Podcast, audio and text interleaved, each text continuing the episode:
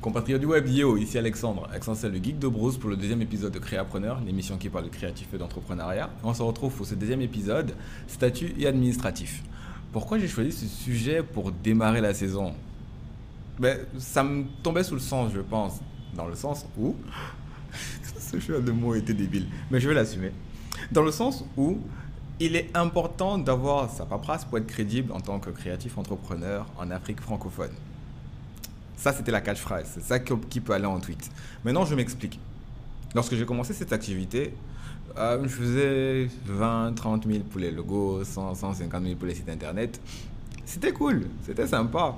Et, c'était de l'argent de poche, en fait. Je ne voyais pas ça comme un vrai métier. Je voyais ça comme de la créativité récompensée, à côté de l'argent qu'on me donnait déjà pour aller à l'école et consorts. Mais lorsque ça a commencé à monter, que j'ai commencé à avoir de véritables contrats, il s'est posé la question suivante. Est-ce que tu as tes papiers? Et là, j'ai commencé à avoir flou. Parce que ce n'était pas juste question d'avoir ces papiers, genre, est-ce que ta CNI à jour ou ton passeport est en règle? Non, il s'agissait d'avoir une immatriculation au registre de commerce ou un numéro de contribuable valable. Et j'ai vu flou parce que j'ai commencé à perdre des marchés qui voulaient en fait avoir affaire à un entrepreneur sérieux. Et c'est à ce moment-là que la conversation s'est ouverte. À quel moment on décide de faire la chose proprement? Est-ce qu'on va faire un an de jonglage avant que quelqu'un nous pose la question? Je dirais, dès le moment où vous commencez à avoir le vrai agent de votre créativité, le moment où vous commencez à représenter une véritable valeur pour le marché, je pense que c'est le moment de se dire, il faudrait peut-être que j'aille euh, établir ma paperasse parce que les gros marchés ne regardent que les personnes qui ont pris les bonnes mesures, qui ont pris les mesures nécessaires pour pouvoir être en règle. Et c'est ça dont il est question. Comment se mettre en règle. Ça passe par quelques points. J'ai une, petite fiche là. Et le plus tactique et qui va définir en fait toute votre démarche de créatif, ça va être la forme juridique. Qui va être en gros limité en deux parties. Soit le statut de entrepreneur unique ou entreprise unipersonnelle. Ça s'appelle aussi établissement d'un côté et de l'autre le statut de société commerciale. Dans le premier cas, vous êtes le seul propriétaire de l'entreprise, seul décisionnaire et vous prenez des décisions tout seul, mais vous êtes aussi limité à une seule activité. Euh, ce qui m'a un peu dérangé parce que je voulais faire de la photographie, mais aussi du design, des sites internet, tout ça, tout ça. Et de l'autre côté, la société commerciale, qui est une personne morale. Donc, vous pouvez être plusieurs personnes responsables de l'entreprise et donc aussi une certaine répartition des responsabilités. Et là, le deuxième comme j'ai parlé d'avantages et d'inconvénients, la société unipersonnelle, je pense avec 75 000, on peut monter l'entreprise. C'est d'ailleurs ce qu'une de mes sœurs est en train de faire. Dans le deuxième temps, la société commerciale, il faut un véritable capital. Lorsqu'on a créé le capital avec euh, une autre de mes collaboratrices, on a monté le capital à 1 million. C'est effectivement pas la même chose, mais forcément, lorsqu'on se présente avec une société commerciale comme euh, support euh, administratif auprès d'une entreprise, ça sonne forcément plus crédible que de plus sérieux et plus conscient des risques de ce type de démarche. Ça ne veut pas dire pour autant qu'avoir une entreprise unipersonnelle n'est pas crédible, mais ça vous éloigne déjà, que ce soit en tant qu'établissement ou en tant que société commerciale, des prestataires qui n'ont pas de papier tout court. Et c'est ça, en fait, que les grosses entreprises essayent de fuir. Des bricoleurs, des brouillards qui ont appris sur le tas, mais qui n'ont pas fait les choses dans les règles. Et c'est compréhensible. Beaucoup de personnes ont peur de se lancer. Déjà parce qu'ils ont peur du prix. Et ensuite, ils ont peur de la démarche administrative en elle-même. Comment ça peut être lourd, comment ça peut être complexe. Euh, et ça m'amène à mon deuxième point. Mon deuxième point s'intitule littéralement le centre de formalité de création d'entreprise. Euh, je fais beaucoup de. Euh, j'hésite parce que j'essaie de me rappeler mon texte. Je précise, le centre de formalité de création d'entreprise a été créé il y a quelques années pour faciliter la création d'entreprise parce qu'avant, il fallait passer par plein de points pour en créer une. Euh, et finalement, ce centre est apparu pour rassembler tous ces points en un seul endroit. Et ça prend maintenant 72 heures pour créer l'entreprise. Malheureusement, ce n'est pas encore disponible dans tout le Cameroun. C'est possible à Douala, à Yaoundé, à Bafoussam, à Bamenda et à Garoua. Euh, je ne sais pas où exactement dans chaque ville. Pour Douala, je pourrais mettre des adresses en description. Je mettrai les liens de mes références en description de vidéos et, aussi. Ensuite, il y a des pièces à fournir, mais dans l'ensemble, c'est surtout la photocopie des CNI d'un côté et des déclarations sur l'honneur. La première sur le fait de ne pas être frappé par une interdiction de tenir en commerce. Et la deuxième déclaration sur l'honneur, c'est sur celle de posséder le bail l'endroit où vous voulez travailler. Parce qu'il est important de lier euh, votre activité à un, un point de, à un point de localisation où vous exercez votre activité, du moins d'un point de vue légal. Et c'est important justement pour avoir une adresse à laquelle on va déposer vos, vos dettes, impôts, ce genre de choses. Il faut une adresse physique. Euh, ça, ça fait partie des pièces à fournir. Et l'idée dans tout le processus, c'est d'avoir l'immatriculation au registre de commerce, l'immatriculation de, enfin la patente, et enfin l'immatriculation en tant que contribuable. Ces chiffres, ces, valeurs ou ces informations sont importantes à partir du moment où vous montez une facture que vous allez envoyer à une entreprise parce que lorsque elle va vous euh, va gérer la facture avec vous et qu'elle va vous payer, elle va ensuite récupérer par exemple ces 20% de TVA grâce à ces, grâce à ces valeurs-là, grâce à ces informations-là.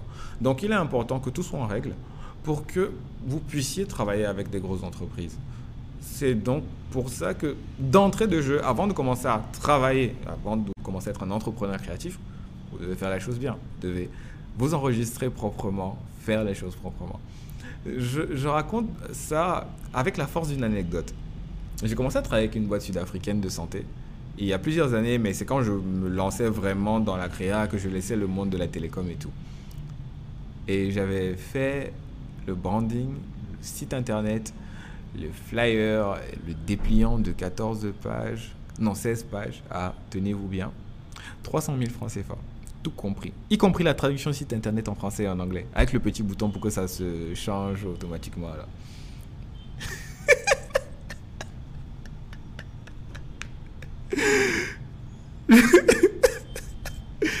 quelqu'un au fond là qui a mis les mains sur la tête.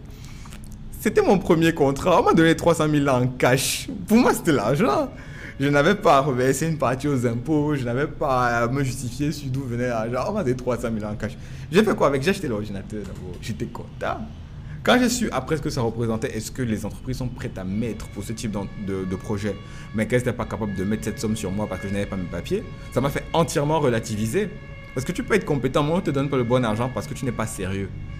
Du point de vue administratif, tu n'as pas tes papiers. Du coup, l'ordinateur, là, j'ai commencé à le regarder de travail, ça aurait pu être plus. Ça, aurait même pu être dix fois plus. Dans mon quartier, il y a un camion qui a décidé de faire ça live. Ça aurait pu être dix fois plus, parce que plus tard, j'ai justement refait ce type de contrat, et c'est plus les mêmes chiffres. Et je reste là en mode, j'étais jeune, hein. j'étais très jeune. Et c'est ce genre d'expérience qui forge le mental et qui permet de dire aux petits frères, aux petites sœurs, avec, si tu sens que la paperasse est trop complexe, que faire créer l'entreprise en unipersonnel, ça peut être une grosse pression parce qu'il faut aussi gérer la compta, déclarer les impôts que tu ne peux pas tu peux rejoindre une entreprise avec d'autres, tu peux former l'entreprise avec d'autres personnes qui vont équilibrer les charges de pression. Comme ça, tu résous ton côté, tu fais ta créa et les autres s'occupent de ça. Ou alors, euh, si tu veux quand même rester dans le contrôle de, ton, de ton choix de client, mais ne pas forcément aller travailler en agence ou en collaboration. La, dernière forme, et c'est celle avec laquelle j'ai fonctionné pendant beaucoup d'années, et c'est encore euh, comme ça que je travaille ces derniers temps, c'est d'avoir une entreprise qui fait le sous-couvert. Je précise. Le principe du sous-couvert, c'est que l'entreprise s'occupe de toute la démarche administrative, gestion client, rédaction de la facture, euh, déclaration aux impôts, etc. Moi, ce que je fais, c'est que je reçois le client, je traite le client, je livre ce que j'ai à livrer. Et tout ce qui est au milieu, là, je ne suis pas du quartier je verse 30% des bénéfices à l'entreprise qui s'occupe des démarches et je ne me pose pas de questions sur comment ça s'est passé.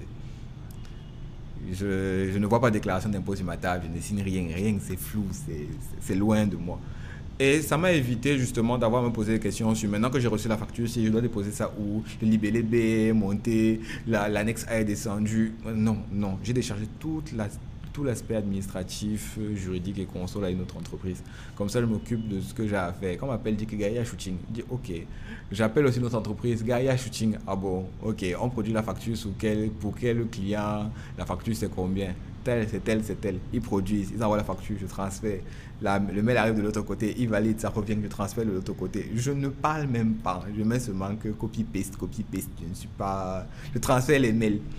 Quand ça me concerne, on me demande, je dois être là tel jour à tel heure, je pars, je fais ce que j'ai à faire, je rentre. Dès qu'on a payé, je pars donner l'argent à l'entreprise. L'entreprise encaisse sur son compte, m'envoie ma part après avoir enlevé sa part dedans. C'est clean, c'est net et ça m'enlève les maux de tête.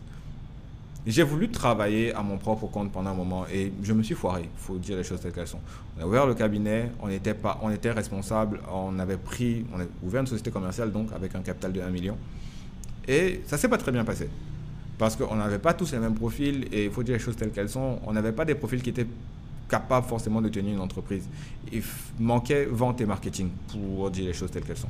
Et je n'avais pas de compétences. Personne n'avait de compétences en vente et en marketing. On avait de la finance, on avait du design, on avait de la photo, on avait un expert en processus. Et malgré tout, on n'a pas réussi à tenir la boîte sur la durée parce qu'on avait besoin d'en savoir plus. Avec le temps, on a complété ça on a pris des choses. Moi, je suis reparti. J'ai littéralement quitté les activités de l'entreprise pour apprendre ce qui me manquait. Et c'est en faisant tout ce parcours-là que j'ai réalisé comment c'était difficile de, tenir l'aspect administratif d'une vie de créatif dans l'entrepreneuriat. C'est pour ça que je vous exhorte aujourd'hui, mes collaborateurs, co-créatifs et consorts, à faire attention à ce point. Si, ne sont pas, si elles ne sont pas capables de gérer cet aspect, de déléguer, afin de pouvoir faire les choses proprement. Et c'est de ça dont il est question. Faire la chose proprement pour pouvoir avoir le meilleur client possible, avoir les meilleures expériences possibles. À la fin, ça permet d'avoir un portfolio et ça répond à la raison d'être de, de, de cette émission même de Créapreneur. Donner aux créatifs la force de toucher les clients qu'ils veulent atteindre, de vivre de cette activité en fait. Et c'est ça dont il est question. Et ce sera toujours de ça dont il sera question. Oui, oui, euh, je, dois boucler cette vidéo avec ma tasse. J'ai une tasse lentille photo. Un cadeau d'anniversaire. Je frime. So, euh, je pense qu'on a fait le tour du sujet qui m'intéressait pour cette fois-ci. Et comme d'habitude, vous pouvez me rejoindre sur les réseaux sociaux, Facebook, Twitter. Je réponds pas sur Facebook, hein, vous ne perdez pas. Twitter, Instagram, euh, mon WhatsApp professionnel aussi. Si vous avez des questions, si vous voulez poser des points ou si vous voulez intervenir sur l'émission de la semaine prochaine, je vous invite à le faire. Et d'ici là, je vous dis à très vite. C'était Alexandre, Alexandre le geek de Bruce.